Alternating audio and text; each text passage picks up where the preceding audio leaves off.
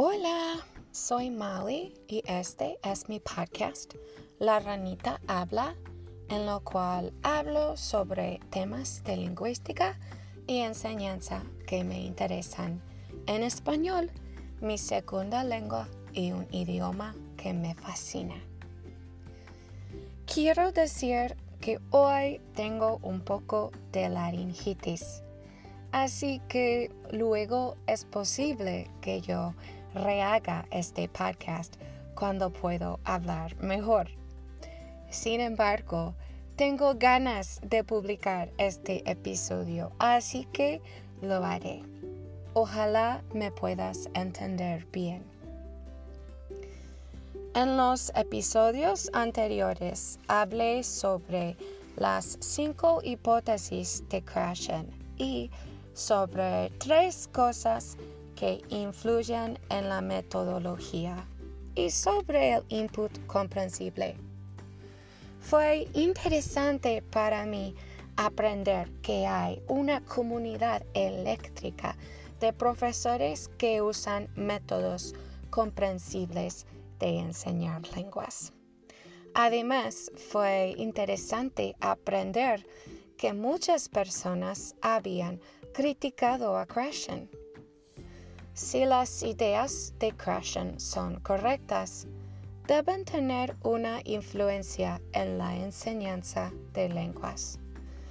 Así que la pregunta es, ¿son correctas las ideas de Krashen?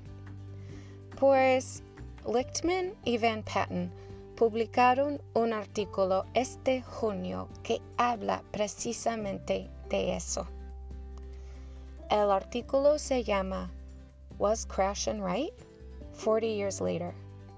Krashen tenía razón 40 años después. Los miembros de Actful pueden leer el artículo gratis en el diario Foreign Language Annals. En este episodio quiero resumir el artículo.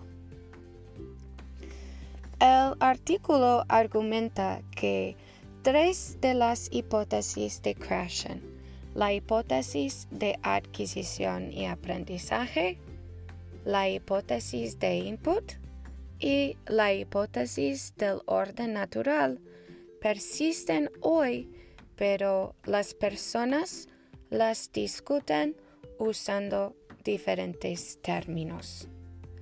Argumenta que la hipótesis de adquisición y aprendizaje persiste en términos del aprendizaje explícito e implícito. La hipótesis del orden natural persiste en términos del desarrollo ordenado y la hipótesis de input persiste en términos de un papel central para Communicatively Embedded Input en inglés o en español, la entrada que ocurre en contextos de comunicación real. Un papel central para esto en todas las teorías de la adquisición de una segunda lengua. El artículo explica también las críticas que estas hipótesis de Krashen han recibido.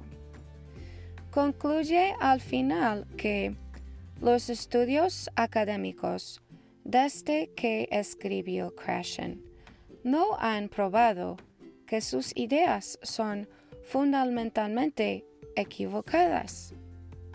Además, los autores llegan a la conclusión de que las implicaciones son básicamente las mismas, pero con algunas adiciones.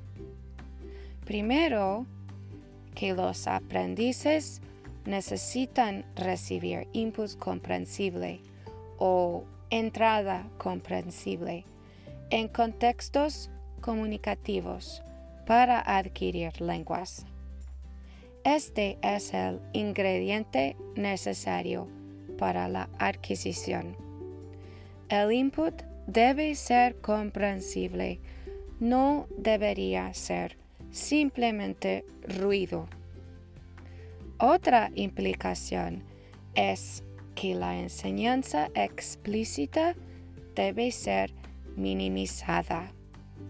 Esto incluye la enseñanza y la evaluación de reglas de gramática y formas gramaticales. La enseñanza explícita de reglas y formas puede servirle al estudiante que necesita aprender a editar, pero por lo general los profesores se han enfocado demasiado en estas cosas en detrimento de las cosas que los estudiantes realmente necesitan para poder comunicarse en la nueva lengua. Pues este es mi resumen del artículo de Lichtman y Van Patten. Me gustaría saber qué opinas de estas ideas. ¿Son nuevas para ti? ¿Tienes interés en leer el artículo? Si eres profesor o maestro, ¿has cambiado tu manera de enseñar al aprender de estos conceptos? Si eres estudiante, estas ideas cambian la forma en que trabajas para estudiar y aprender idiomas. Bueno, muchas gracias por escuchar. Ojalá que haya sido interesante. Si alguien escucha esto y nota alguna idea en la que yo estoy equivocada, agradezco que me corrijas y puedo editar este episodio de mi podcast. Hasta la próxima.